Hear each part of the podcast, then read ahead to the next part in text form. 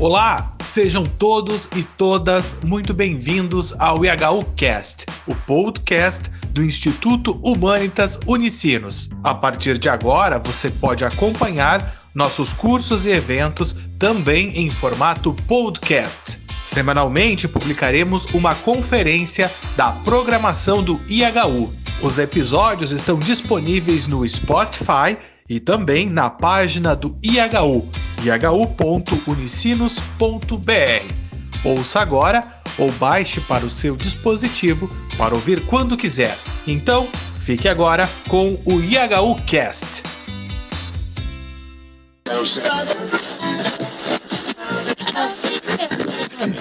Olá, eu sou o Guilherme do IHU. Sejam todos e todas muito bem-vindos, muito bem-vindas a mais um evento do Instituto Humanitas Unicinos IHU. Hoje recebemos o professor Dr. Faustino Teixeira, que apresentará a décima aula do curso livre A Mística em Grande Sertão Veredas de Guimarães Rosa. O evento Curso Livre A Mística em Grande Sertão Veredas de Guimarães Rosa discutirá ao longo de 16 encontros toda a obra uma das mais importantes no contexto literário brasileiro. Faustino Teixeira fez graduação em Filosofia e Ciência da Religião na Universidade Federal de Juiz de Fora, mestrado em Teologia na PUC-Rio e doutorado e pós-doutorado em Teologia na Pontifícia Universidade Gregoriana em Roma.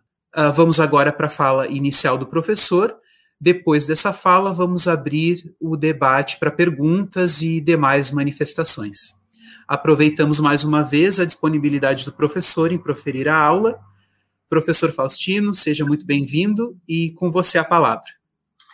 Obrigado, Guilherme, pelas considerações. E, é, a, na nossa roda de conversa da semana passada, depois da aula do Grande Sertão Veredas, foi uma aula, um, um encontro muito bom. Aliás, tem sido muito ricas essas rodas de conversa, apesar de participação mais reduzida, né, de oito pessoas, às vezes nove, é, tanto no curso de Clarice na quarta como do, do Guimarães Rosa na quinta, e, e apareceu uma questão levantada pela Alexia, que é, é uma colaboradora muito especial nesse nosso curso e ajuda muito, junto com a Gisele, nas, nas é, reflexões do curso de Clarice e, o Emerson no curso de Grande Sertão. E, e eu vou retomar isso rapidamente, porque eu achei muito importante, eu não tinha falado na aula. Nós estamos em Guararara, Guararavacã de Guacuí, onde Riobaldo descobriu que amava Diadorim e foi uma experiência muito marcante para ele. Né? É... E uma experiência que o confundiu também, porque significava descobrir que amava um homem, um jagunço. Isso era algo inimaginável para o ritmo dos jagunços daquele período. Então, quando ele descobre isso, e que ele eh, fica maravilhado com Diadorim, a ponto de dizer Diadorim, meu amor, eu até lembrei que essa mesma expressão vai aparecer num momento muito doloroso do livro, ao final, essa mesma expressão de Adorim, meu amor. É, ele reconhece que gosta de, de Adorim, mas essa experiência de, de Riobaldo provoca uma reação em Diadorim, porque Diadorim nota que Riobaldo estava diferente, é, e Riobaldo diz: Olhei bem para ele de carne e osso. Eu carecia de olhar até gastar a imagem falsa do outro Diadorim que eu tinha inventado. Aí Diadorim logo reage, como sempre acontece, rechaçando qualquer aproximação e diz: Ei, Riobaldo, eu, e, você carece de alguma coisa? Quem me vê com certo espanto. Então, quer dizer, Riobaldo percebe o sentimento de, de, de Adorim percebe o sentimento de Riobaldo. E depois que de Adorim fala essa dá essa chega para lá no, no Rio Baldo, ele se sentiu perdido. E agora que vem a contribuição que a Alexia lembrou, que até coloquei agora no meu no meu esquema que eu trabalho com vocês. Riobaldo se sentiu perdido e ele diz: acertei minha ideia, eu não podia, por lei de rei, admitir extrato daquilo, né, diz, de uma aproximação maior com um homem né, de Adorim. Ia por paz e honra e tenência sacar esquecimento daquilo de mim. Queria esquecer daquilo. Né? Se não pudesse, não há mas então eu devia de quebrar o morro, acabar comigo. Com uma bala no lado da minha cabeça, eu num átimo punha barra em tudo, ou fugia. Então essa expressão né, de Riobaldo chega até a pensar em meter uma bala na cabeça diante de tão atordoado que ele estava. E o que acontece que ele estava tão assim atordoado que ele dá um tiro, não nele, mas a esmo, um tiraço que ribombou.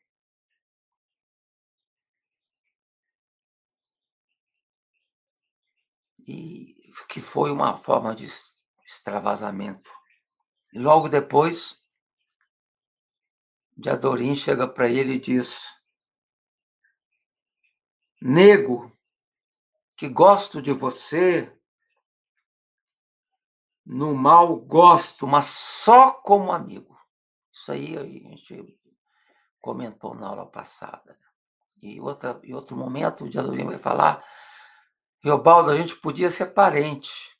Uma forma de entender que a amizade que ele queria com o Riobaldo era uma amizade de, de amigo de, ou de parente.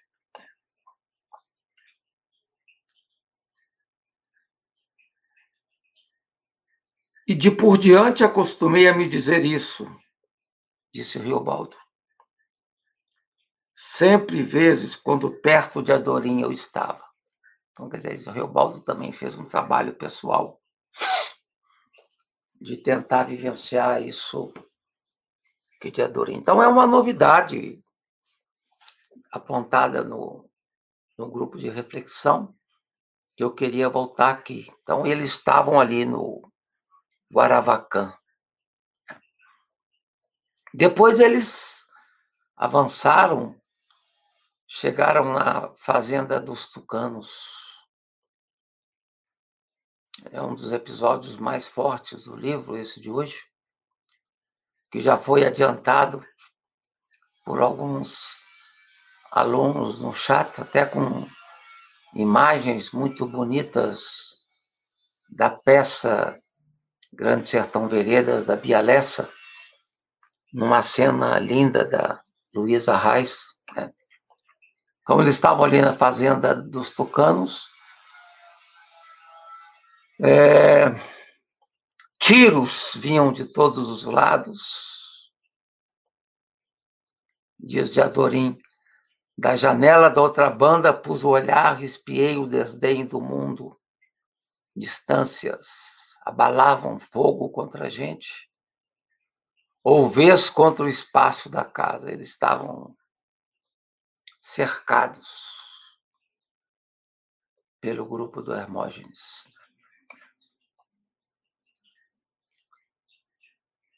Aí diz Reobaldo: sei que o cristão não se conserta pela má vida levável, mas sim, porém, sucinto pela boa morte. Ao que a morte é o sobrevir de Deus entornadamente. Eu até coloquei isso no meu Facebook hoje, né? A morte é o sobrevir de Deus entornadamente. Aí Riobaldo diz: atirei, atiravam. Isso não é isto? Nonada, aparece o nonada aqui. o mesmo nonada que começa o livro e que termina o livro. Né? Uma experiência difícil que vivia o grupo, chefiado por Zé Bebelo nessa ocasião. Em certo momento, Zé Bebelo chama Riobaldo e pede ele para escrever. Zé Bebelo sente que a situação está difícil, ele ele pensa em escrever, vejam lá na página 238.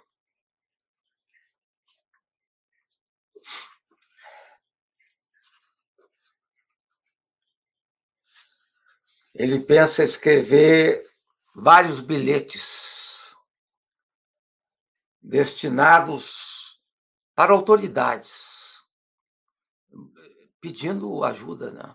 estavam, estavam cercados ali na fazenda dos tucanos. Bilhete para o senhor oficial comandante das forças militares, bilhete para o excelentíssimo juiz da comarca de São Francisco, para o presidente da Câmara de Vila Risonha, para o promotor, ou seja, os contatos que Zé Bebelo tinha, né? Ele então chama o, o Riobaldo para escrever os bilhetes. Ele depõe seu rifle em cima da mesa e escreve, Riobaldo. Cair num pasto, escrever numa hora daquelas de tanto tiroteio. Ele não entendeu. Ele não entendeu a razão que movia Zé Bebelo a pedi-lo para escrever. O que ele explicado mandou, eu fui e principiei. E aí vão aparecendo os feridos ou mortos. O Leocárdio, primeiro ferido caído, sentado, as pernas estendidas para diante, as costas amparadas na parede.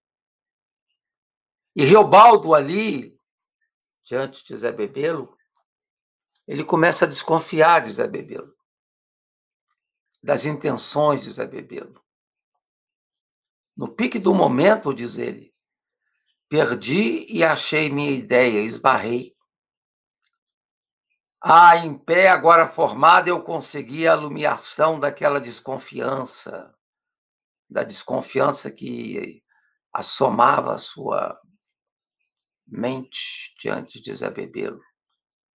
Assim, em que maldei foi aquilo não seria traição? Essa de Zé Bebelo. Rasteiro, tive que olhei Zé Bebelo no grude dos olhos. Daí tão claro e aligerado pensei os prefácios. Aquele tinha sido homem pago, estipendiado pelo governo, agora os soldados do governo com ele se encontravam e nós todos. E nós todos. Então ele desconfiava, né? Que qual que é essa relação Zé Bebelo com soldados, por que essas, essa intenção de escrever cartas, bilhetes? Então ele temia uma certa traição Zé Bebelo. Diz Riobaldo, nem eu sabia ao certo, depois, no correr de tantos meses, o extrato da vida de Zé Bebelo, o que ele tinha realmente feito a gente estava por conta dele. E as balas caíam por todo lado. Cacos caindo do alto. Bala dando zigue-zague. Empurrando o couro num dos couros pendurados na janela. Daí perdia a força e baldava no chão. as balas. Então você vê a imagem. Você lê essas páginas, você vê a imagem do, dos tiros para todo lado. E Geobaldo continuava a escrever. Simples fui, porque fui. Ah, porque a vida é miserável. A letra saía tremida, no demoroso. Meu outro braço também recomeçava a doer. Traição. Vinha de novo a palavra. Traição. Zé Bebelo, traição. Sem querer, eu fui lançando no papel a palavra traição, mas depois riscou a palavra. E Zé Bebelo começava a desconfiar né, de, dessa, desse jeito do Riobaldo. E, e ele justificava a gente a ver que você não me entendeu, a gente obra jeito de se escapar no sererê da confusão. Quer dizer, no fundo, ele estava querendo isso, um, um, um jeito de escapar. Então ele pedia ajuda com os bilhetes. Né? E o Riobaldo respondia: era muito dificultoso. E com respeito rebatia se era mesmo hora de fazer isso, escrever agora no meio das balas, furar uma saída por entre os Hermógenes, brigando e matando. É. e tinha esquecido que estava era encostado em Zé Bebelo no questionário. E Zé Bebelo, sacando essa percepção do Riobaldo, ele diz: olhe, escuta, pensa. Esses Hermógenes não são mais valentes do que nós, nem em quantidade maior mas fato é que eles chegaram a surdas aqui na fazenda dos Sucanos e nos cercaram. Tomaram tudo quanto há de melhor nessas posições. Então o grupo estava lascado. E Zé Bebelo tentava encontrar uma saída pedindo ajuda às autoridades. E ainda, se os soldados chegarem, tem de dar fogo, o forte fogo primeiro contra os Hermógenes, fazendo neles muito estrago. Aí se foge com tensão só na escapula. Riobaldo refletiu um horror de meu sangue. Esse, essa palavra horror que vai aparecer muitas vezes no livro, significa horror. Né? Um horror de meu sangue me esquentou as caras ao redor dos ouvidos, cachoeira, que cantava pancada. Eu apertei o pé na alpercata, exprimi as tábuas do assoalho. Mais adiante, indagou Riobaldo. O senhor, chefe, o senhor é amigo dos soldados do governo. E Zé Bebelo rebateu. Tenho amigo nenhum. E soldado não tem amigo. Ele tinha dito isso lá na página 202, não sei se vocês lembram. O Zé Bebelo tinha dito: Tenho nada ou pouco com o governo, não nasci gostando de soldados. Na página 202, ele retoma aqui na página 242. Não tenho amigo nenhum e soldado não tem amigo. Eu tenho é lei. Aqui de novo, Zé Bebelo, cumpridor da, das demandas da República. E soldado tem é lei. Minha lei sabe qual é, Tatarana? É a sorte dos homens valentes que estou comandando. Então ele quer salvar a sorte, ele quer, ele pede ajuda para poder amparar os amigos do grupo que estão cercados por todos os cantos. E ainda continua a argumentar Zé Bebelo. Escuta, Riobaldo. Você por amigo eu tenho te aprecio, porque vislumbrei tua boa marca. Agora, se eu achasse o presumido com certeza de que você está desconcordando de minha lealdade por malícias ou de que você quer me aconselhar canalhagem separada, velhaca, para vantagem minha e sua, se eu soubesse disso, certo, olhe. Zé Bebelo botou a mão no meu ombro na banda do ombro que doía. E diz: Ah, vamos, ah, vamos com macacos e bananas.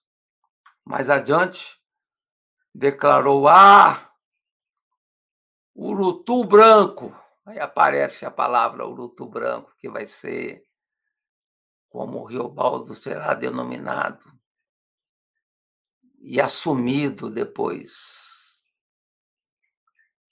da travessia, depois do pacto. Né? Assim é que você devia de se chamar Urutu Branco, diz Zé Bebelo, para Riobaldo. E amigos somos. A ver um dia a gente vai entrar junto no triunfal na forte cidade de Januário. Então dá um um aconchego em Zé Bebelo, dizendo que são amigos, que ele não precisa desconfiar e que eles vão sair desse cerco e vão entrar um dia triunfalmente na cidade de Januário. No meio daquele bando de balas,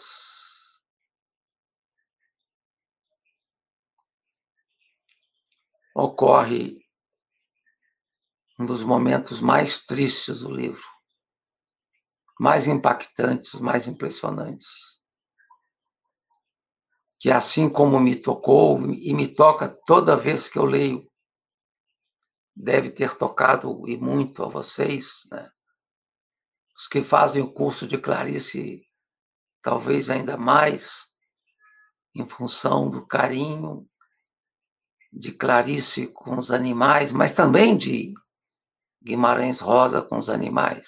E aqui, nesse momento do livro, Cavalcante, um dos companheiros, exclama com dor: Estão matando os cavalos. Os cavalos estavam ali, protegidos no curral, cercados né? com a. Não tinham como sair. E o bando de Hermógenes começou a atacar os cavalos, maldosamente. Os pobres cavalos ali presos, tão sadios todos, tão sadios todos. Que não tinham culpa de nada. E aqui não tem como não ler no livro, na página 245, há muito mais coisa, mas a gente tem que escolher algum trecho. Essa página 245 é uma das mais tristes do livro. Né? Aí Cavalcante exclama: estão matando os cavalos. Arre! E era. Aí lachei o curralão com a boa animalada nossa, no curralão. Os pobres dos cavalos presos não tinham culpa de nada. E eles, cães, os Hermógenes. Aqueles sem temor de Deus, nem justiça no coração. Se viravam para judiar e estragar o rasgável da alma da gente. Fortíssima essa frase. Né? Repito. E eles, cães, aqueles sem temor de Deus, nem justiça no coração, se viravam para judiar e estragar o rasgável da alma da gente. Linda expressão, forte. No vivo dos cavalos, a torto e direito, fazendo fogo, ânsias ver aquilo. Alto e baixos, entendendo sem saber que era o destapar do demônio. Os cavalos desesperaram em roda sacolejados, esgalopeando, uns saltavam erguidos em, em chaça, as mãos cascantes, se deitando uns nos outros, retombados do enrolar de um rolo que reboldeou, batendo com uma porção de cabeças no ar. Os pescoços e as crinas sacudidas, esticadas, espinhosas, eles eram só umas curvas retorcidas. Consoante o agacho, o agarre do rincho fino, e curtindo de raiva, rinchando, e o relincho de medo. Curto também o grave rouco como um urro de onça soprado das ventas todas abertas. Curro que giraram, trompando nas cercas escolciantes no esparrame do desembesto. Naquilo tudo a gente viu um não haver de doidas asas. Tiravam poeira de qualquer pedra, iam caindo, achatavam no chão, abrindo as mãos. Só os queixos ou os topetes para cima, numa tremura. Iam caindo quase todos. E todos agora, os de tardar no morrer, rinchavam de dor. Para quem viu a peça da Bialessa, a cena dessa morte dos cavalos é feita solitariamente por Luiz Arraes, talvez um dos momentos mais sublimes da peça da Bialessa. A Luísa imitando os cavalos morrendo, se retorcendo no palco. Uma belíssima cena, assim, belíssima no sentido de impressionante cena que marcou profundamente todos aqueles que assistiram. Eu assisti três vezes a peça. E colocaram no chat ontem uma cena do ensaio, a Luísa Reis com a Bia Lessa ensaiando essa passagem. A gente merecia ficar minutos de silêncio diante dessa atordoada cena. Né? Aqueles pobres cavalos, todos sadios, sacolejando e morrendo de dor. Os animais iam amontoando, mal morridos, os nossos cavalos. Isso era a pura maldade a expressão mais viva do demônio, pura maldade, que nasce de dentro, né? E que a gente não entende a razão que faz com que homens assumam essa postura diante de animais que não podem escapar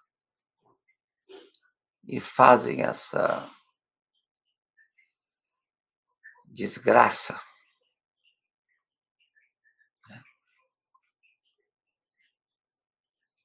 A gente jurava vinganças.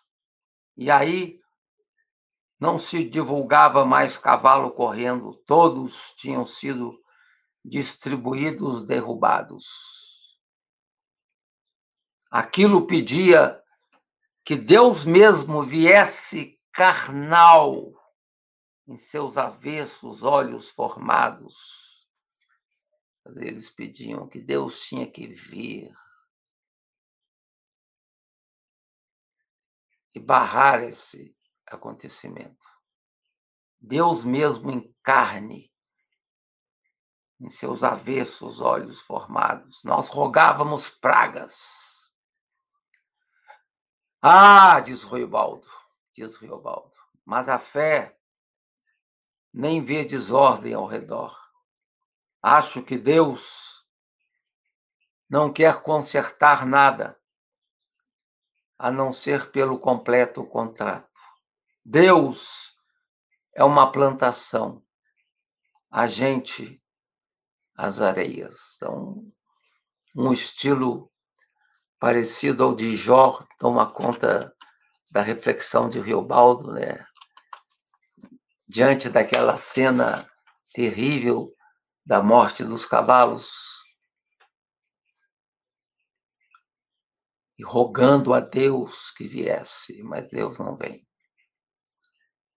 O Senhor escutar e saber os cavalos em sangue e espuma vermelha, esbarrando uns nos outros para morrer e não morrer. E o rinchar era um choro alargado, forte, né? Um choro alargado, despregado, uma voz deles que levantava os couros, mesmo uma voz de coisas da gente. Os cavalos estavam sofrendo com urgência. Eles não entendiam a dor também. Não podiam entender a dor. Não foram feitos para aquele tipo de morte. E reflete Riobaldo, a gente tinha de parar presa dentro de casa, combatendo no possível enquanto a ruindade enorme acontecia. A ruindade enorme. O grupo de Hermógenes era associado à ruindade, à maldade, à encarnação profunda do demo. O Senhor não sabe, comenta Riobaldo, com o interlocutor. Rincho de cavalo padecente, assim, de repente engrossa e acusa buracões profundos. Né? Acusa buracões profundos em quem? Em nós todos, né? Que somos tantas vezes ou muitas vezes possuídos pela maldade pura. Aqui, na cena do cavalo, a gente tem uma expressão do que o ser humano, do que, que o homem humano é capaz de fazer. Né?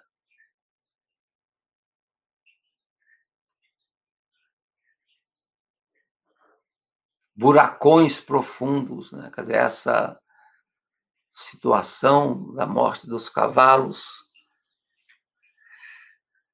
acusa buracões profundos que habitam a nossa, o nosso ser. E às vezes dão ronco quase de porco,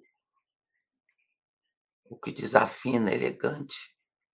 Traz a dana deles no Senhor as dores, e se pensa que eles viraram outra qualidade de bichos excomungadamente. Ficamos então naquelas solidões, uma solidão tremenda. Imagina você ali dentro da fazenda, vendo tudo acontecer, não podendo fazer nada porque você está todo cercado. ninguém podendo ter um gesto de querer salvar os cavalos, não tinha como. Era se expor às balas. Um dos que mais amava os cavalos, o Fafafá, ele tenta, quer socorrer os cavalos, se assenta no chão com as duas mãos, apertando fortemente a cara e chora profundamente, feito criança. Como todo o nosso respeito, com a valentia, ele agora se chorava, fafafá. Bonita essa cena do fafafá, forte o que tinha mais paixão pelos cavalos e que sofre violentamente com essa dor da maldade alheia. Né. Então, ali, todos naquelas solidões, a lembrar que tão bonitos, tão bons, e na hora há pouco esses eram cavalinhos nossos, né? esse cinco, esse diminutivo maravilhoso, né? Esses cavalinhos nossos, sertanejos, e que agora, estraçalhados daquela maneira, não tinham o nosso socorro, não podiam ter socorro, não podíamos me subi para fora do real. Oh, expressão forte essa do Rio Baldo. Me subi para fora do real, rezei. De novo a oração. Rezei. Sabe o Senhor como rezei? Diz ao interlocutor. Assim foi. Que Deus era fortíssimo, exato mas só na segunda parte. E que eu esperava, esperava, esperava, como até as pedras esperam. Ah, faz mal, não faz mal, não tem cavalo rinchando nenhum. Não são os cavalos todos que estão rinchando. Que está rinchando, desgraçado é o Hermógenes nas peles de dentro, naquele sombrio corpo.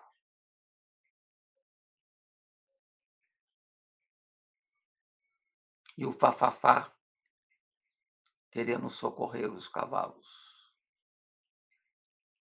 Mas a luta recomeçou. Os mortos iam chegando. E Riobaldo filosofa com seu interlocutor que Deus existe, sim, devagarinho, depressa, ele existe, mas só quase por intermédio da ação das pessoas, de bons e maus. Coisas imensas no mundo. O grande sertão é a forte arma.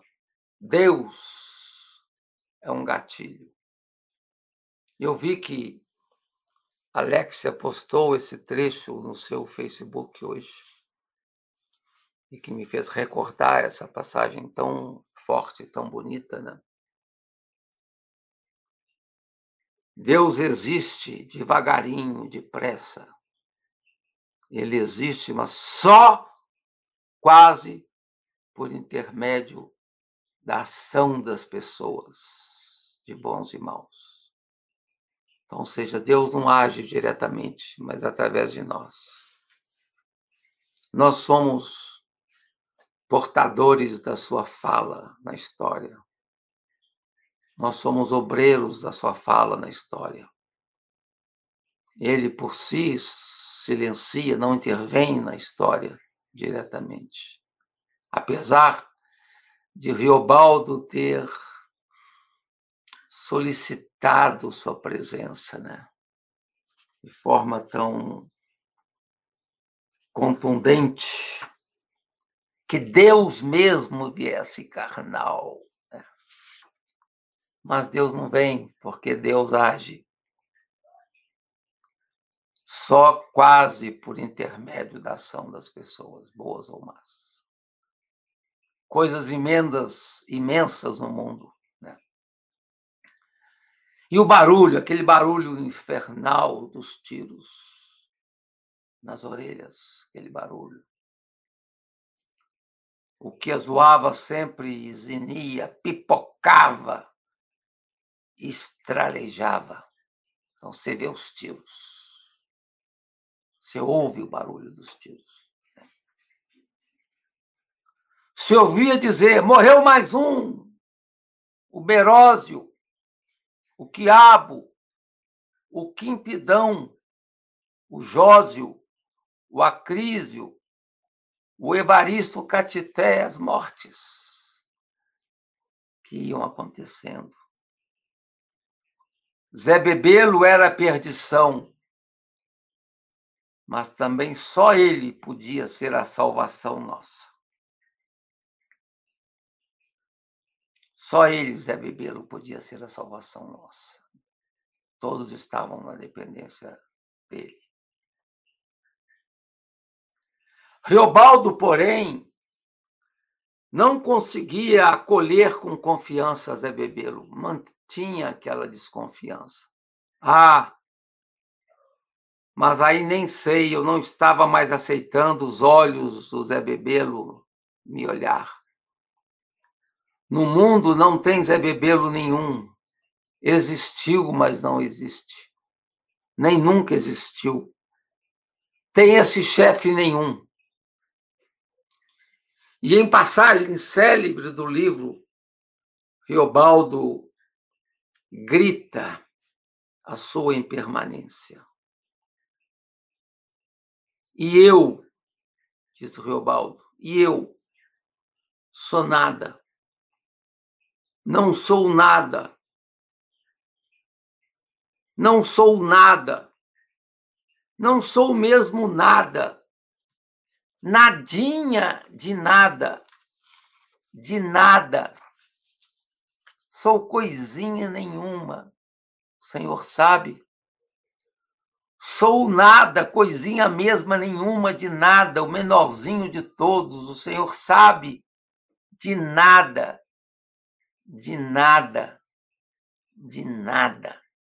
Então, essa sensação de profunda incompetência de profunda desvalência. Riobaldo se dá conta de que ele é nada. Me faz lembrar os nadas do Gilberto Gil no Se Eu Puder Falar com Deus. Treze nadas. Aqui também, se a gente for contar, são muitos nadas, né? Um, dois, três, quatro, cinco, seis, sete, oito, nove, dez, onze nadas. Nos cursos passados do Grande Sertão, essa reflexão de Riobaldo deu muito o que falar. Né? essa experiência da nadificação de alguém, né? essa experiência da impermanência, da impotência que foi tomado Riobaldo. E Zé Bebelo, diante da reflexão dura de Riobaldo diz para Riobaldo: Ah, qual tatarana? Tu vale o melhor. Tu é meu homem. Ah, bem, vamos animar esses rapazes. Bonita essa, essa fala do Zé Bebelo, porque ela fala.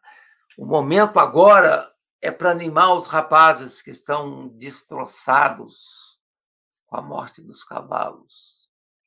E a função do, da liderança, Zé Bebelo, Riobaldo, era de animar. A gente, é a função de todos nós, né? Sempre nos meus textos de mística, eu, eu digo que uma das funções mais importantes nossas é reaquecer o ânimo das pessoas. Reaquecer a temperatura vital das pessoas em momentos de muita dor ou de muitas sombras.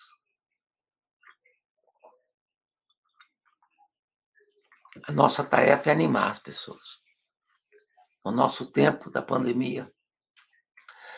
Nesse tempo sombrio de tantos Hermógenes, nossa grande tarefa é animar as pessoas. E aqui aconteceu com essa advertência de Zé Bebelo. Vamos animar esses rapazes.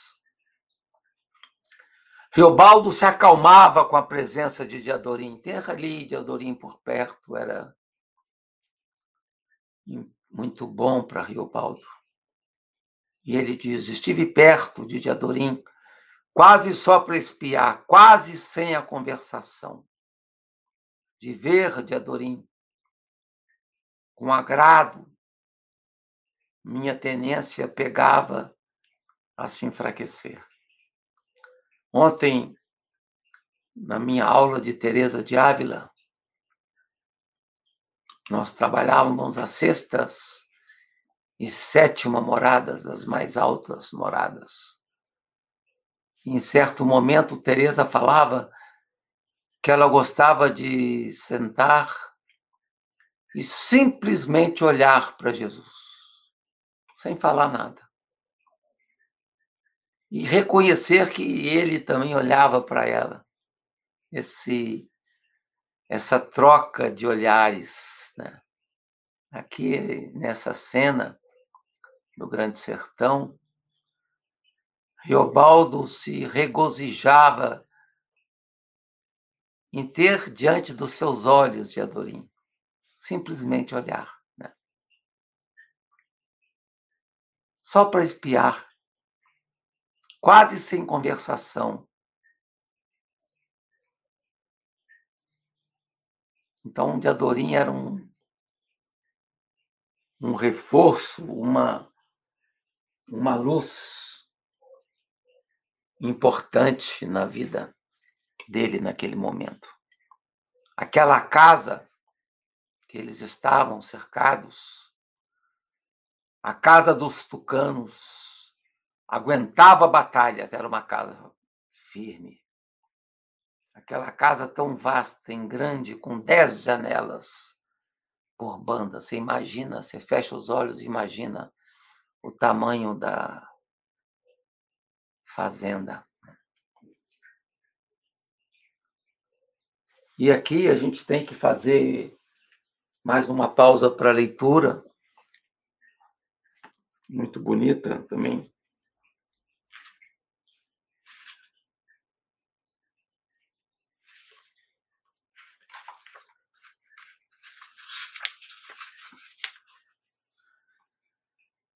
De ver de Adorim, que em febre de acertar e executar não tomava consigo muita cautela, só forcejava por vingança punições maravilhosas, de Adorim mesmo, a cara muito branca, de da alma não se conhecer, os olhos rajados de vermelho em covo. Aquilo era o crer da guerra. Por que causa? Por que Joca Ramiro estava de assassino morrido. A razão normal de coisa nenhuma não é verdadeira, não maneja, reneguei do que é a força, e que a gente não sabe assombros da noite. A minha terra era longe dali, no restante do mundo. O sertão é sem lugar. Alta manhã, em tudo repetido igual, o cantar do refleio, afora o, o feder ruim dos mortos e cavalos, e a moscaria que se esparramava. mesmo com a minha vontade toda de paz e descanso, eu estava trazido ali, no extrato, no meio daquela diversidade, despropósitos, com a morte da banda da mão esquerda e da manda da banda da mão direita, com a morte nova em minha frente, eu, Senhor, de certeza nenhuma, né? de certeza nenhuma, era o nada, consciência do nada. Ali naquele lugar, Riobaldo lamentava a distância, de, distância que ele estava de Otacília, sua noiva, e queria algo diferente. Diz ele: Eu queria minha vida própria, por meu querer governada, a tristeza por Diadorim, que o ódio dele no fatal por uma desforra, né? o ódio de Diadorim para querer vingar o seu pai, Joca Ramiro. Parecia até ódio de gente velha, sem a pele de olho. Então, o Geobaldo se impressionava com, com o rosto de Diadorim. O rosto com ódio de gente velha, sem a pele de olho. A tristeza tremenda de Diadorim. O inimigo nunca se via, nem bem ou mal mal, na fumacinha expelida de cada uma pólvora. E vinha o propósito de animar os companheiros. A firmeza, meus filhos, reforçou Zé Bebelo. Fôlego e paciência a gente sempre tem. É só requerer e repuxar mais um dedo e doutro dedo dobrado. Bonito, né? De resiliência. Zé Bebelo me impressiona muito com essa sua capacidade de reagir nos momentos mais inesperados de forma sublime, bonita, né? E aqui no caso de ser um chefe que tem a função primordial de animar seus companheiros. A firmeza, meus filhos, fôlego e paciência. É só requerer e repuxar. A gente cai, a gente levanta, né? Tinha dito antes Riobaldo. É.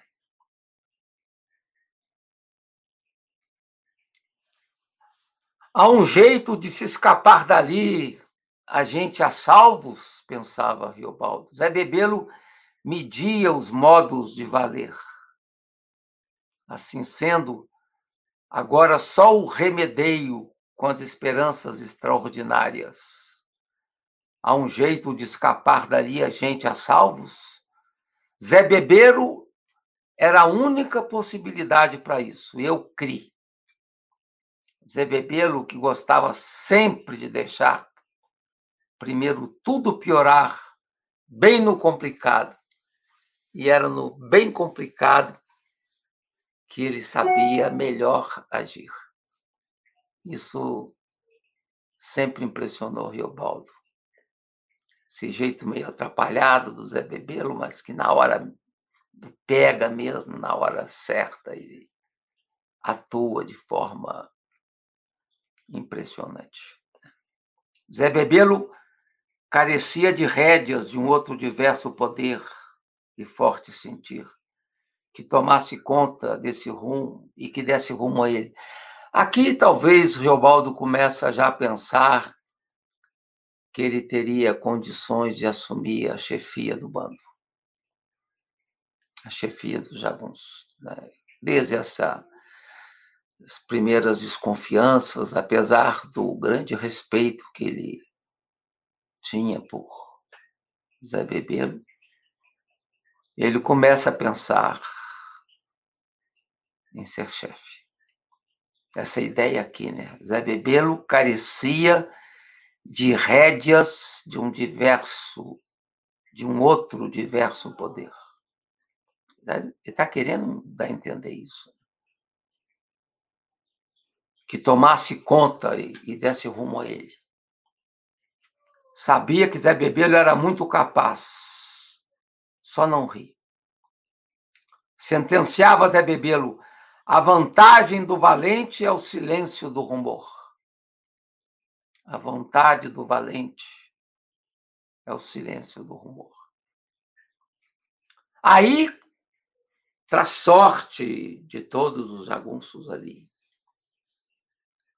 cercados naquele local se dão conta que aparecem soldados. A soldadesca apareceu com o tiroteio deles, pegando os Hermógenes de supetão, surpresa bruta, de retaguarda, os tiros que eram a bala, bala, bala, bala, bala, bala, bala, bah. Então, os bilhetes de Zé Bebelo tinham feito, feito efeito e os soldados vieram para ajudar o grupo. E relatava Riobaldo: o medo resiste por si em muitas formas. Só o que restava para mim, para me espiritar, era eu ser tudo o que fosse para eu ser no tempo daquelas horas. Com a chegada dos soldados, ou da soldadesca, o, o que parecia moagem era para eles festa. Eles não pensavam. Zé Bebelo, esse, raciocinava o tempo inteiro, mas na regra do prático, na, na, no momento assim que se precisa, na, no, na regra do prático, ele agia. E de repente, alguém surge ali na redondeza com um pano branco esticado no pau de pedindo paz, né? Era o Rodrigues Peludo, homem devoto do Ricardão, parceiro do Hermógenes. E com ele surgiu outro, Lacra, Lacral, dois, com a bandeira branca. Zé Bebelo disse: a solenidade de embaixador sempre se tem de consentir. Aí, de novo, a beleza do Zé Bebelo, da sua diplomacia, né? A solenidade de embaixador sempre se tem de consentir. Para, para herege, até para bugre, você tem que respeitar a bandeira branca. Outros deram razão a Zé Bebelo, embora Fafafá reagia, o grande amigo dos cavalos. Em paz, quem é que devolve a vida em nossos cavalos? E a decisão foi fazer um trato de paz. Por uns tempos, um acordo correto. Decidiram um prazo de três dias de acordo de paz. E Riobaldo pegou na mão de Diadorim. Riobaldo pegou na mão de Diadorim.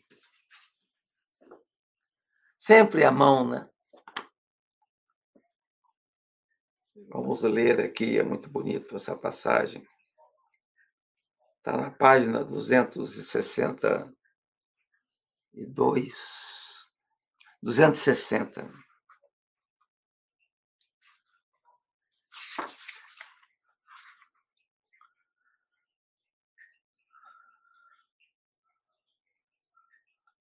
Minha mão por si pegou a mão de Diadorim eu nem virei a cara.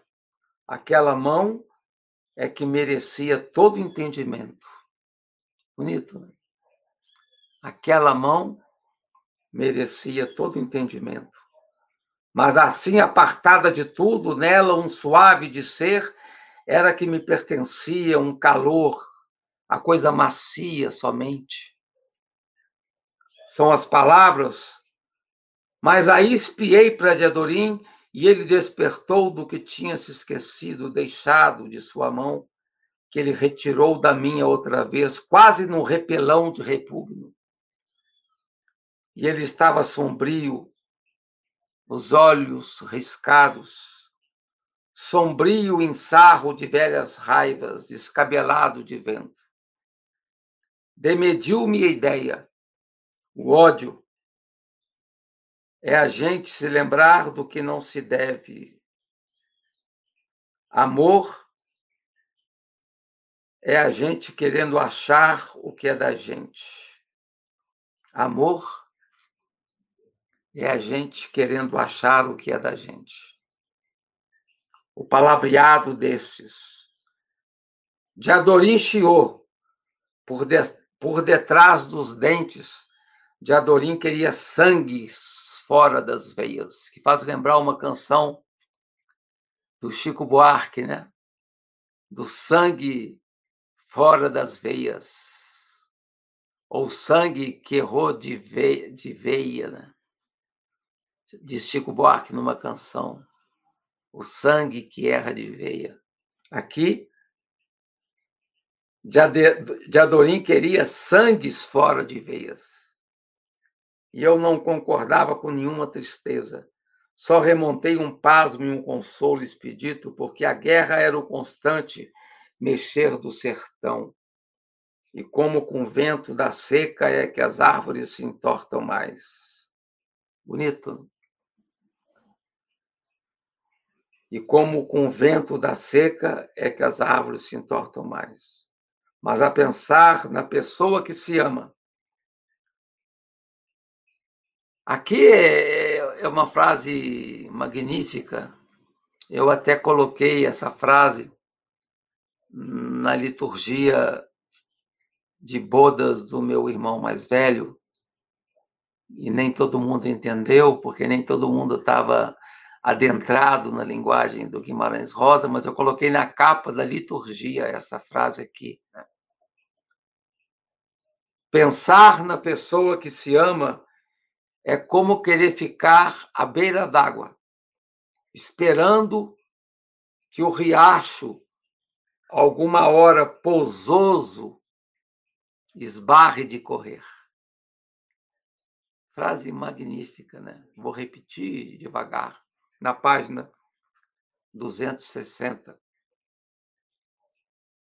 Para a Alexia que gosta de anotar, né?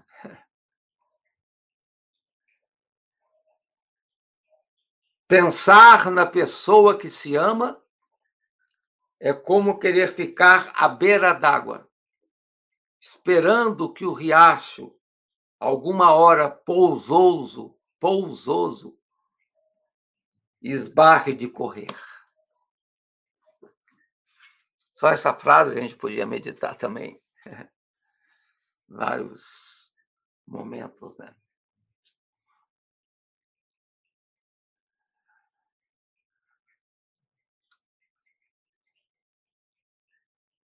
Muitas reflexões passam na cabeça de Riobaldo nesse momento. Revés, diz ele, que por resgate da vida de Joca Ramiro, a terrível que fosse, agora se ia gastar o tempo inteiro em guerras e guerras.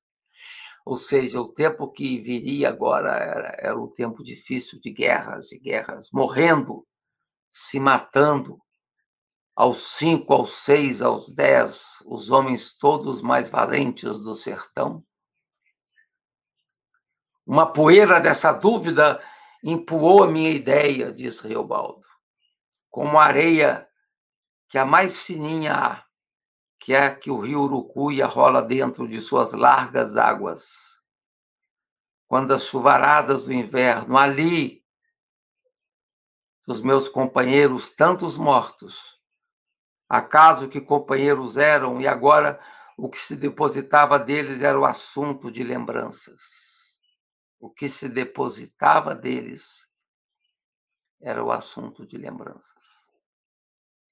O Lacral, que era um daqueles dois que vieram pedir a paz, resolveu mudar de lado, resolveu passar para o lado do grupo do Riobaldo. E ele disse, Lacral, aqui eu fico no meio de vós, meu chefe.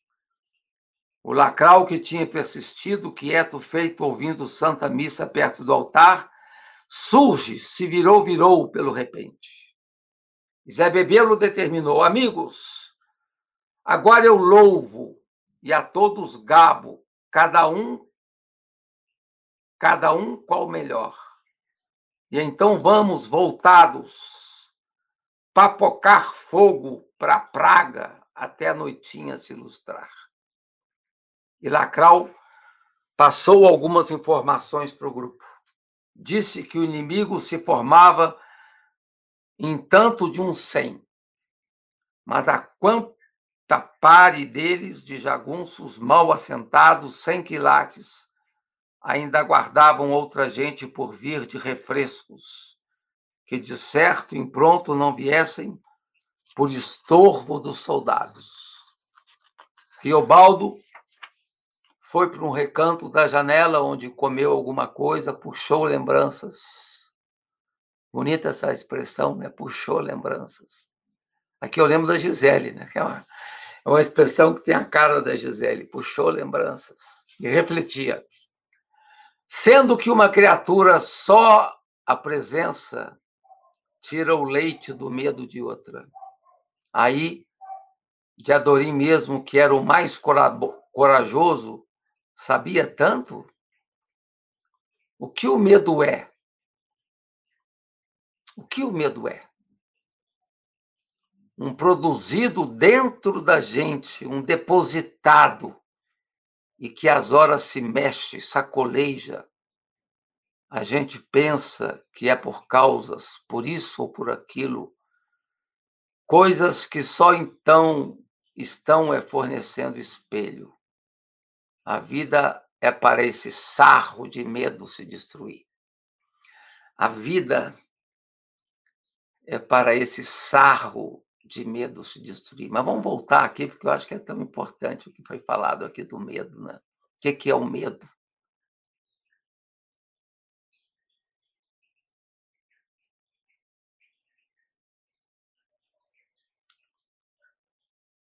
Aquele medo que de repente nem Zé Bebelo, nem Joca Ramiro, nem de Adorim conheciam, mas que habitava o coração de Riobaldo. O que é o medo? É um produzido dentro da gente, um depositado, e que às horas se mexe, sacoleja. Isso produzido dentro da gente, um depositado e que às horas se mexe e sacoleja. A gente pensa que é por causas, por isso ou aquilo. E a vida é para esse sarro de medo se destruir. Então a vida é para derrubar o medo com a coragem. É o que Riobaldo tinha aprendido no dia Os soldados era o que mais se perguntava. Tinham esbarrado o tiroteio, a gente não escutava o costurar. Riobaldo então disse a Diadorim: Diadorim, esta noite, no começo da hora, você vem para perto, me assiste comigo. Mas Diadorim contradisse de querer saber que modos meus que eram as tantas espécies. Então, como vimos, o tema da aula de hoje é de uma força, de uma dor. Né? E traz muitos elementos para reflexão. E imagino que vocês devem ter fervilhado as cabeças. Alguns disseram que na aula passada, ou na aula da morte do texto da morte do Joca Ramiro, a dor era tão grande que eles nem conseguiam pensar ou fazer perguntas, preferiam ficar quietos. Né? Espero que isso não ocorra hoje e que vocês tenham reflexões, comentários, perguntas para fazer nesse dia que foi dedicado à, à morte dos cavalos. Temos bastante manifestações hoje, professor.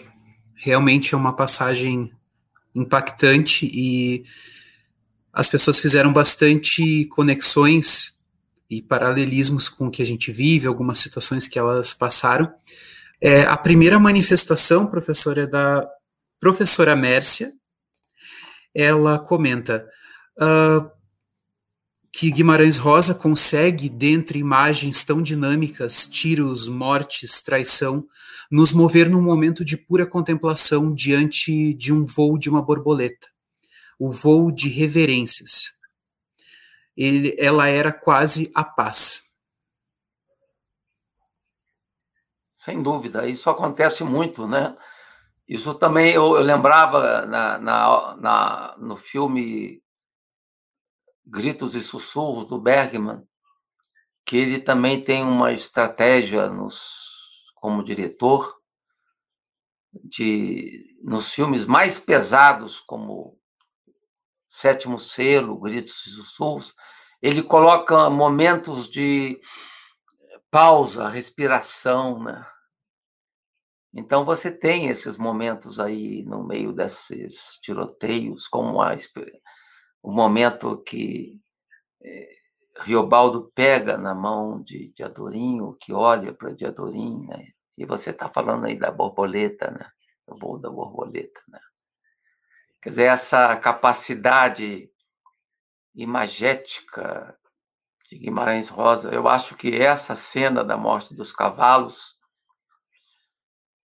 que é belíssima e que foi magnificamente interpretada pela Luísa Reis, é uma imagem que nunca vai sair da nossa cabeça. Nunca. De nenhum de nós.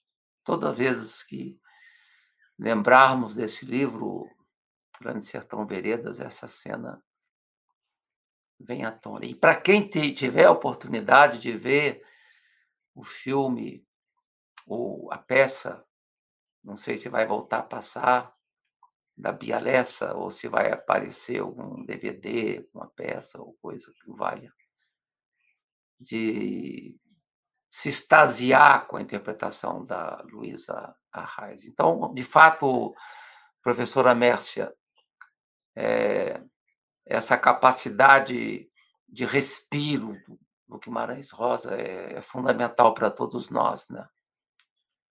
A gente não consegue viver só entre tiros e balas e guerras, a gente tem que ter momentos, mesmo na guerra, momentos de respiro, né? de beleza estética, de, de consolo. E você tem razão.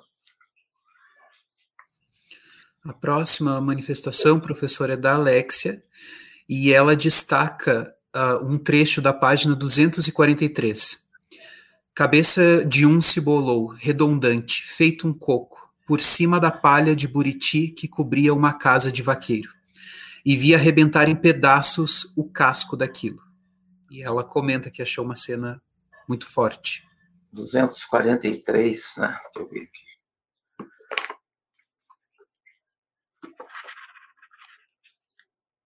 É, as cenas todas são muito muito fortes. Está marcado a minha, está aqui até marcado, né?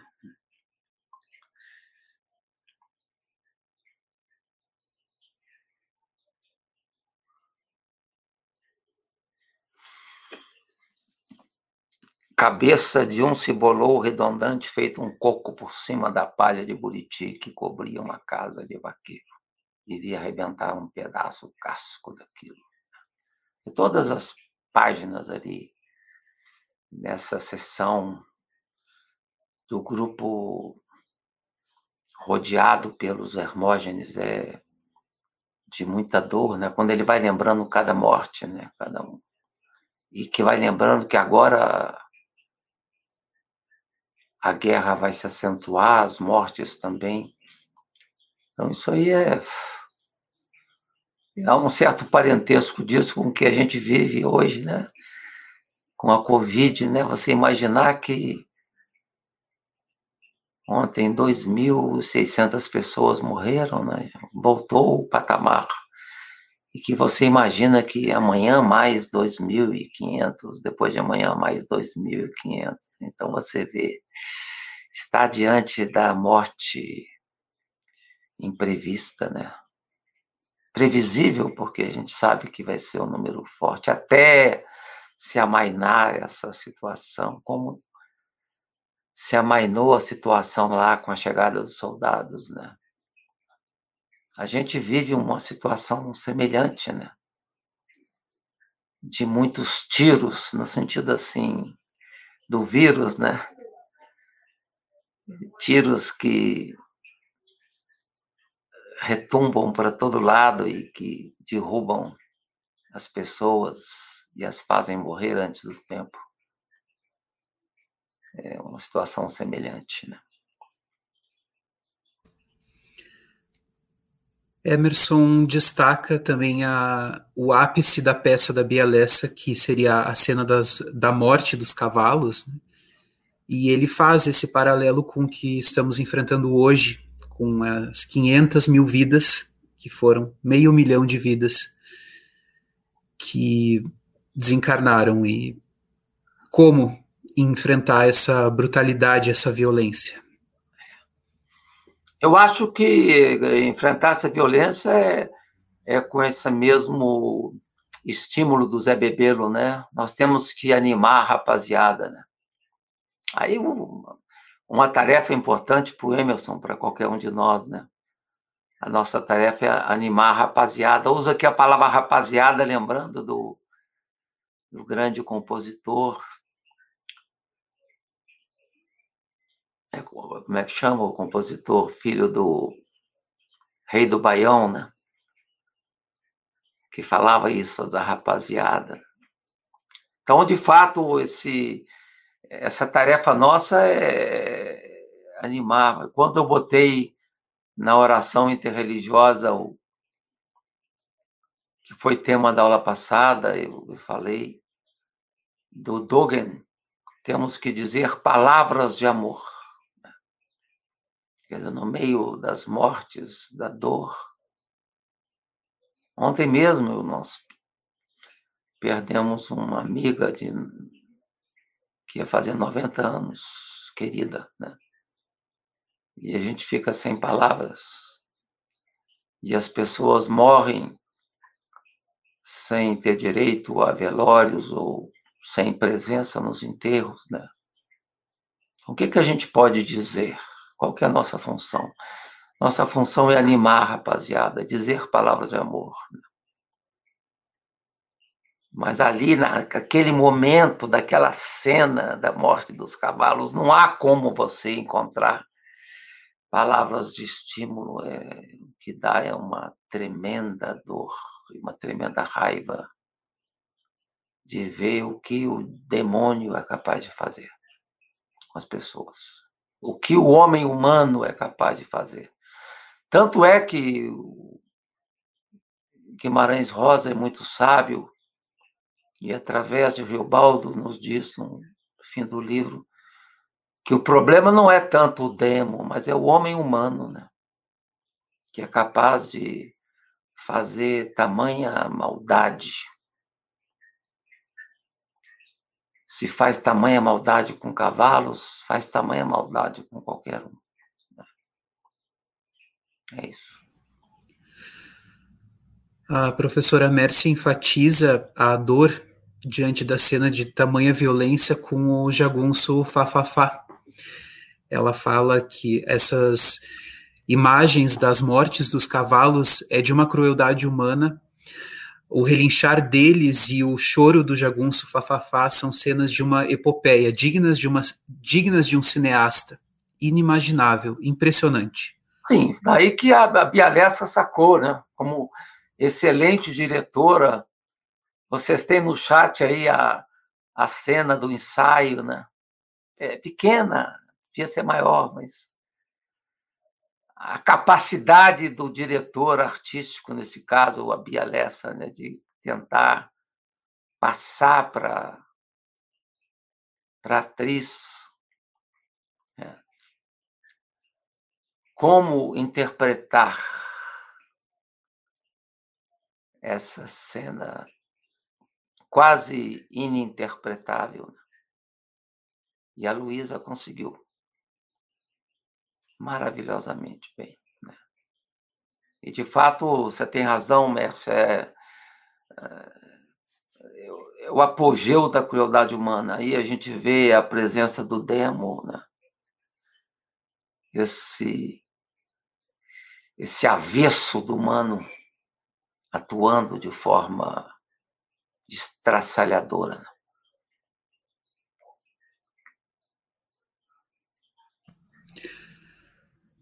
Professora Alexia faz uma relação que ela compartilhou com a gente. Fiz relação na morte dos cavalos com os extermínios em massa de humanos, de uma etnia, de uma floresta, de animais, dos rios, de tudo que vem da pura maldade, da ruindade enorme. E ela pergunta, não só para os colegas, mas também como professor, o que vocês acham da relação dela? É, eu, eu, logo me veio à mente aqui o, o documentário do Sebastião Salgado, O Sal da Terra. Acho que é esse o título. Eu nunca fiquei tão impressionado com um documentário, um filme, né? onde ele, com as suas viagens para todo lado do mundo, se expôs como ser humano às mais violentas crueldades, não só com relação aos humanos, como também aos outros outras espécies companheiras. Hoje eu quase chorei num, diante de uma imagem que me veio de uma, da derrubada de uma samaúma que eu botei no meu Facebook. A árvore mais linda de todas para mim. A árvore sagrada da Amazônia, que fica enorme. Eu tenho três samaúmas que crescem na minha faixa de Gaia e uma samaúma que cresce aqui em casa, no Tiguera. Então, e, e, resolvi fazer um tronco de samaúma como tatuagem pequenininha. E não estou não, não podendo ainda, por questões de saúde, fazer essa tatuagem, mas ela está programada, né? Então, essa, essa derrubada de uma árvore, essa imagem que está no meu Facebook, que deve estar tá no YouTube, da derrubada de, da Samaúma sagrada dos, dos povos originários, é tão violenta quanto a morte dos cavalos. Como tão violento foi e sempre será uma imagem que nunca sairá das nossas cabeças, né? que é a imagem da Shoah, do extermínio dos judeus nos campos de concentração, da separação de filhos e mães e pais, da morte desembestada procedida pelos Hermógenes nazistas sem nenhuma piedade, com as experimentações clínicas de crianças e outras pessoas que faziam em num dos campos de concentração ali perto de Berlim que eu pude visitar, que era o campo de concentração médico, né, onde se faziam as experiências clínicas como se fossem animais sem razão. Nenhum animal, nenhum animal merece o que foi feito ali naquele episódio triste da epopeia nazista. Né? Então essa essa relação que você, Alexia, faz da morte dos cavalos com os extermínios e, e derrubadas. Veja o, o poema do Carlos Drummond de Andrade no livro do José Miguel Wisnik, dizendo né, o que, que foi feito daquela montanha de, de diamantina, né, aquele buraco que ficou no que antes era uma montanha e que foi levado pelos trens como minério. Então, isso é um, são crimes né, que se fazem. Pura expressão da maldade da ruindade. Essa hoje da, da derrubada da Samaúma foi uma cena terrível. E preparando a aula de manhã, justamente comparei com a morte dos cavalos, essa violência com a Samaúma. Né?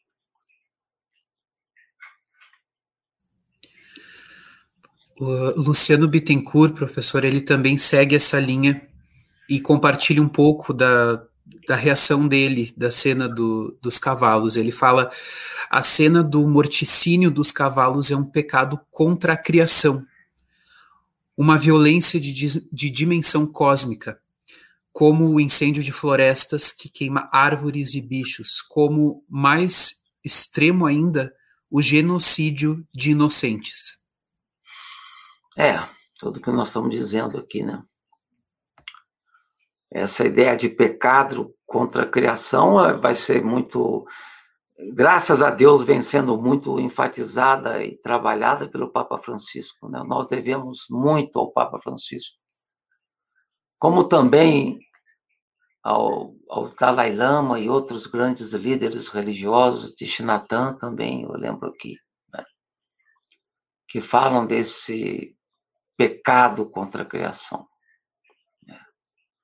Violência de dimensão cósmica, produzida e promovida pelo homem humano no antropoceno. professora Mércia faz uma conexão com outra obra importante da literatura. Ela fala: Senhor Deus dos desgraçados, dizei-me vós se é loucura, se é verdade tanto horror perante os céus. Esses versos do poema Navio Negreiro dialogam com esse horror da maldade humana. É. Excelente escolha, né? Senhor Deus dos desgraçados. Há aquele determinado momento que eu li para vocês hoje, né, quando o Riobaldo fala que Deus tinha que vir carnal. Então há uma há uma experiência que é a experiência de Jó, né? Ó, Senhor Deus dos desgraçados, dizei-me. É, pura experiência de Jó, que vê tudo ao seu lado ser derrubado, destroçado. E o mais bonito nisso tudo é que ele consegue permanecer em pé, sem perder a esperança, né? Mas tem momentos que a gente grita, né? Como aqui. Senhor Deus dos desgraçados. Como explicar tanto horror? Os teólogos de várias tradições religiosas depois do que aconteceu no Holocausto, eles falaram muito da morte de Deus, né? Como é que Deus pode ter permitido tamanha maldade?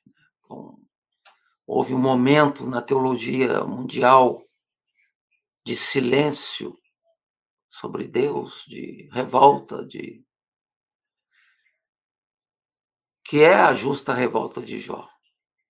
E que os poetas aqui, como expressa a Mércia, a Mércia conseguem expressar com essas formas tão fórmulas tão vivas, né? Senhor Deus dos desgraçados, dizei-me vós. Muito boa lembrança. A Zia compartilha com a gente uma experiência. Ela fala que na Espanha ela viu a matança de cavalos. Lá se come carne de cavalo para a satisfação dos amantes da carne equina. É, isso aí, Luzia. Eu nunca vi uma cena de matança de cavalos, nem cena de matança de bois, como ocorre nos, é, como é que fala, nos, nesses lugares que, que depois levam para os açougues, né? Nos matadouros. Mas tinha um amigo aqui do meu condomínio que trabalhou no matadouro. Ele falou que há momentos que você quase perde o juízo, né? De tanta sangue, de tanta. Ou então a matança dos porcos, né? Ou, ou a matança das galinhas, ou o que se fazem com os pintinhos para catalogar para venda, né? queimando os bicos. Há um filme que eu queria lembrar o nome aqui, mas não está vindo, que não tem nenhuma palavra e que relata essas estranhas matanças, né, ou estranhas violências. Né? Eu acho que, mas volto a lembrar aqui o Sal da Terra do Sebastião Salgado. Tem todos têm que assistir. Quem estão, os que estão vendo e fazendo o curso, tirar um tempinho e ver esse DVD do Sebastião Salgado, em certo momento do filme ele fala o ser humano é mau, assim como a personagem do filme Melancolia Justine vai falar o mundo é mau. Então essa maldade. Hoje foi um dia de maldade, né? Na cena da matança dos cavalos.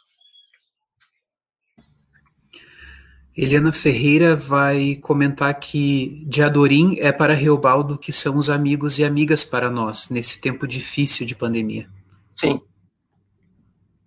A salvação do Reobaldo é ter de Adorim por perto, né? Tanto é que no momento tremendo do, do, do tiroteio, ele tem a alegria e o conforto de ter de Adorim por perto, né? E poder, e poder olhar de Adorim.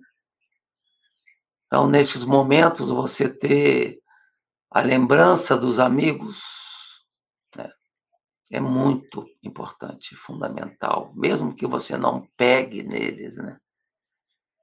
Ou que você os veja de máscaras, sem poder vislumbrar seu sorriso, né? Ou delinear com dificuldade o rosto, como os netos, né? Os meus netos, muitas vezes, a gente chega, ou eles chegam diante da gente, não conseguem vislumbrar o rosto, como minha mãe de 104 anos, quando eu chego lá de máscara. Ela tem dificuldade de discernir o rosto. Né? Então, você, mesmo com essas nuvens, ter amigos e amigas por perto nesse tempo difícil a fraca tristeza, como diz Riobaldo. A amizade é a fraca tristeza.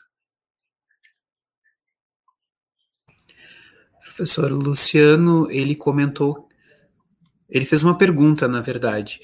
A lei de Zé Bebelo com L maiúsculo não é a astreia grega, a lei divina, dos grandes princípios basilares da vida que, o, que homem nenhum deve exceder? E a lei dos soldados, a dos tratos estritamente humanos? É, mas no caso aqui os soldados vieram defender a, a lei, né? Quer dizer, soldados eh, nessa cena, pelo menos,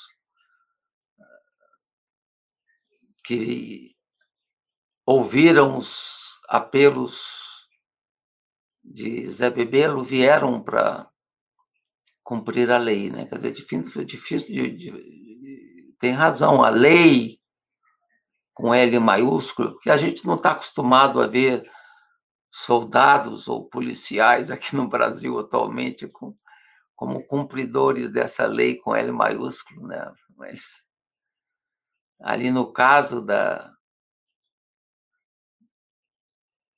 da casa dos do fazenda dos tucanos eh, eles chegaram no momento certo para poder resgatar a vida daquele grupo que estava aprisionado. Né? Mas, de fato, é, os princípios fundamentais, princípios importantes, que no caso simbolizavam princípios da democracia, eram os princípios defendidos por Zé Bedelo. Ele era o portador desses princípios. Né? Uh, Zia destaca um trecho do livro, o seguinte: uh, daquela mão eu recebia certezas, dos olhos, os olhos que ele punha em mim, tão externos, quase tristes de grandeza. Deu alma em cara. Página 171. Belíssima cena, né? Daquela mão eu recebia certezas. Isso aí é das expressões mais bonitas, né? Da relação do Riobaldo com o Diadorim, né? Você não precisa ter palavras.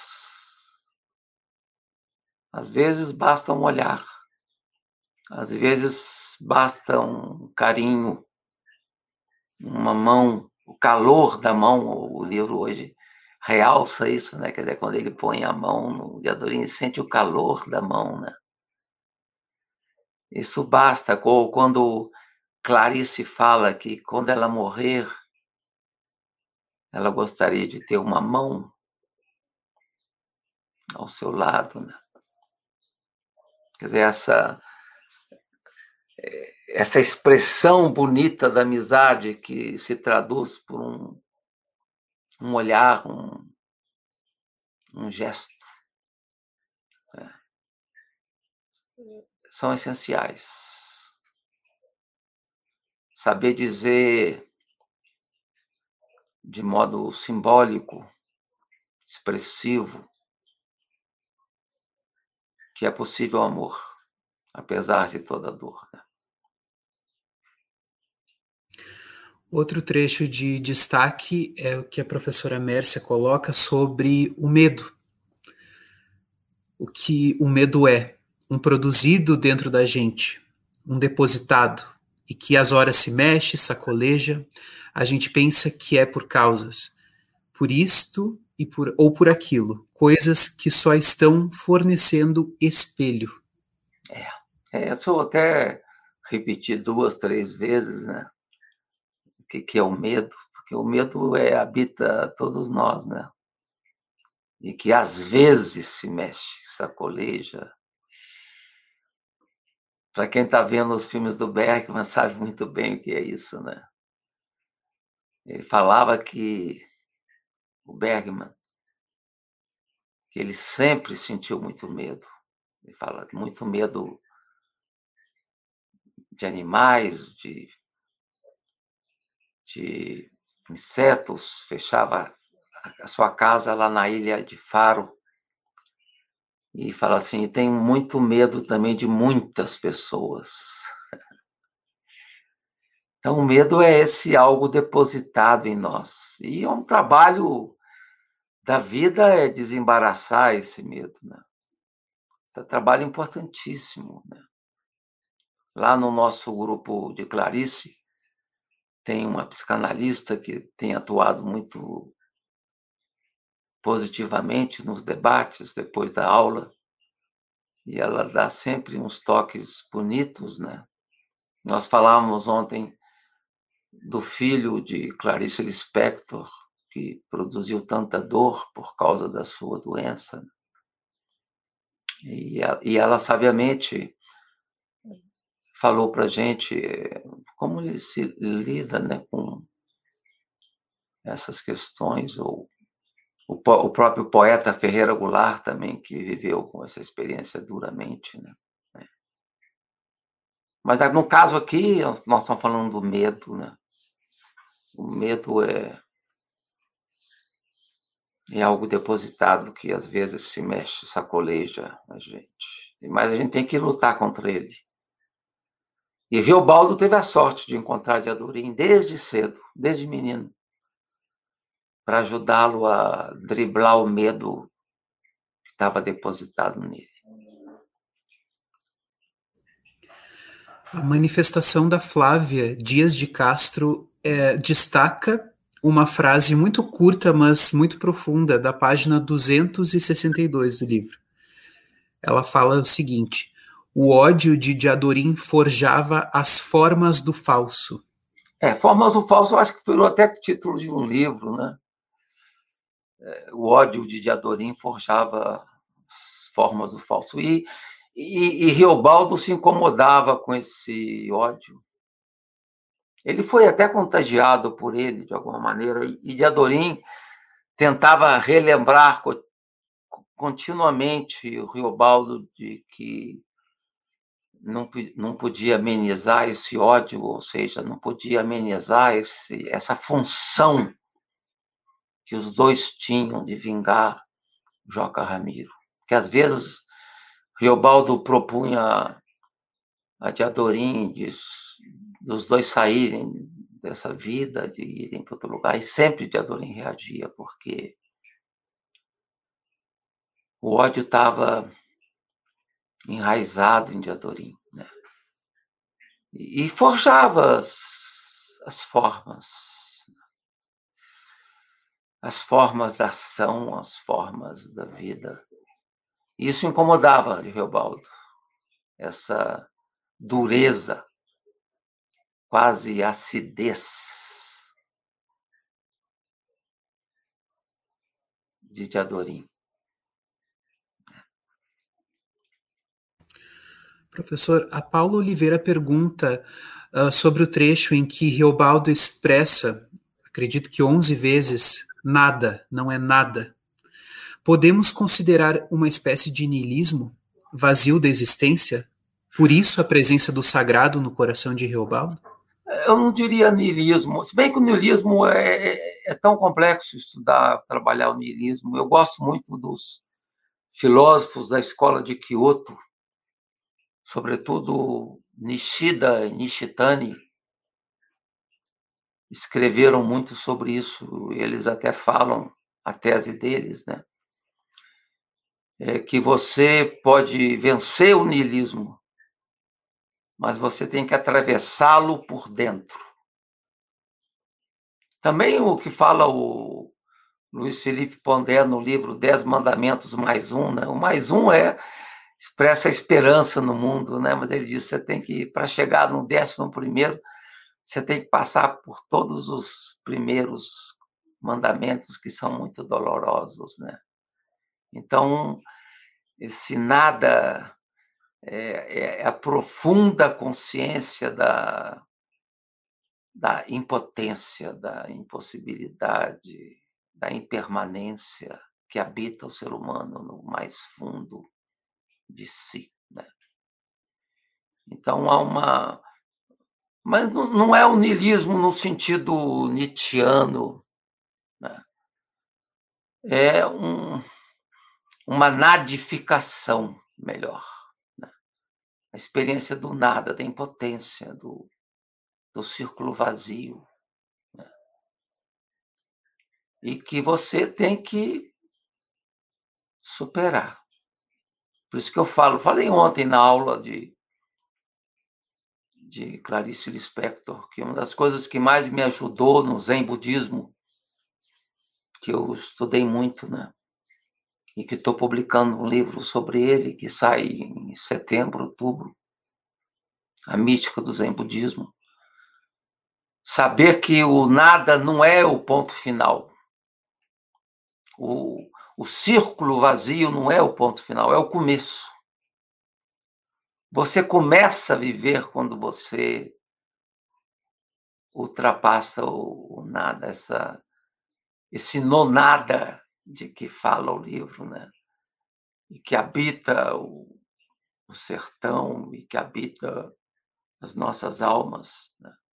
E há momentos que isso explode dentro da gente, a gente grita uma, duas, três, quatro, seis vezes eu não sou nada, nadinha de nada. Assim como Gilberto Gil, na, se eu quiser falar com Deus. Né? Se você quiser falar com Deus, você tem que passar. Você tem que desatar esses nós, né? Você tem que atravessar esse nada. E atravessar com serenidade. Atravessar a dor com serenidade. E é claro que a presença do sagrado no coração te ajuda a enfrentar esse nada, né? Anda com fé, eu vou, que a fé não costuma falhar. Não costuma falhar também diante dessa nadificação. Né? Professor, a Zia faz uma contextualização interessante. Ela comenta que, na época da escrita do Grande Sertão, Guimarães Rosa carregava imagens que ele provavelmente teve oportunidade de ver enquanto trabalhava no exterior. A grande tragédia da Grande Segunda Guerra, de 39 a 45. É, ele viveu essa experiência, inclusive a sua mulher teve um papel muito importante de, de conseguir passaportes e salvar muitas pessoas, né? Quer dizer, os dois tiveram papel, correram riscos, né? É, de viver de, proximamente dessa experiência do sofrimento, da dor, do exílio, da guerra. Né? Foi boa essa lembrança, Luzio. E como última manifestação, nós temos a observação do Gilson, muito bonita por sinal, ele fala que Deus, o amor, aparece nos detalhes na passagem de hoje, na borboleta, no choro do Rafa, no toque de mãos de Reobaldo e de Adorim. Nunca a maldade reina sozinha.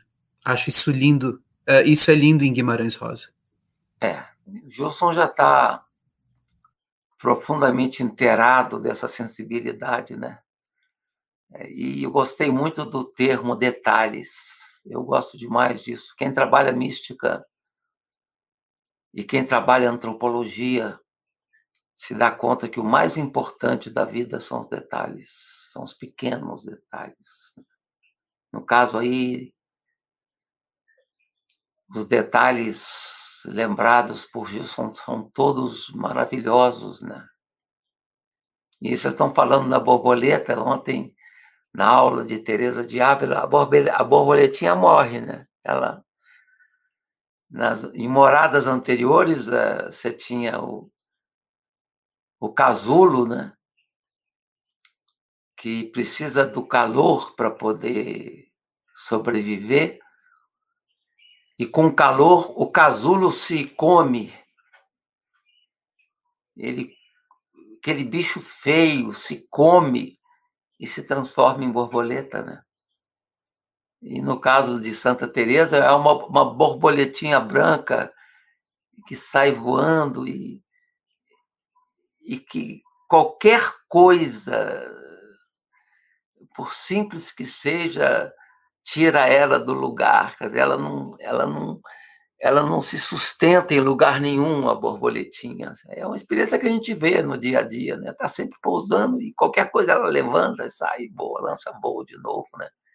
Como hoje eu aqui em casa, no intervalo, eu fui ali fora e vi o espetáculo das abelhas jataí que eu crio, né?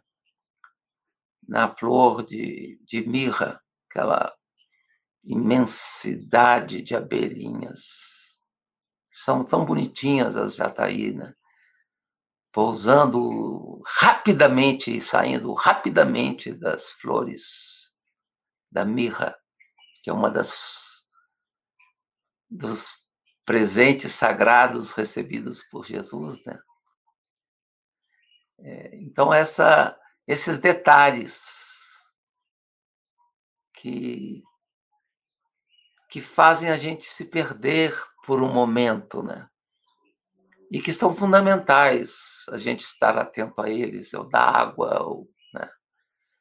E que, e que vocês viram com muita com muita pertinência na aula de hoje, né?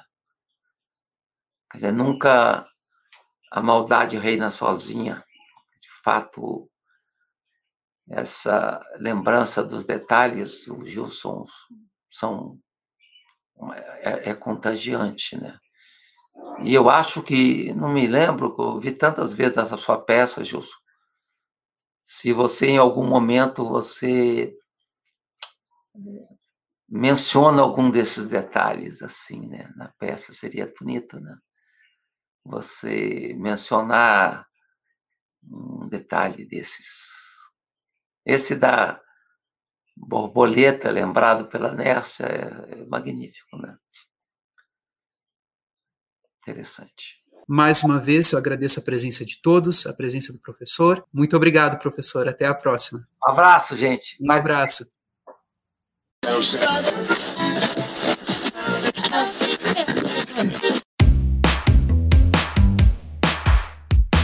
Esse foi o IHU Cast, uma realização do Instituto Humanitas Unicinos, o IHU, da Universidade do Vale do Rio dos Sinos. O podcast do IHU tem montagem e edição de Lucas Chardon. Abertura e encerramentos comigo, João Vitor Santos, e direção de Ricardo Machado. Acompanhe o IHU também nas redes sociais e nos siga no seu tocador de podcast para não perder os novos programas. Até mais!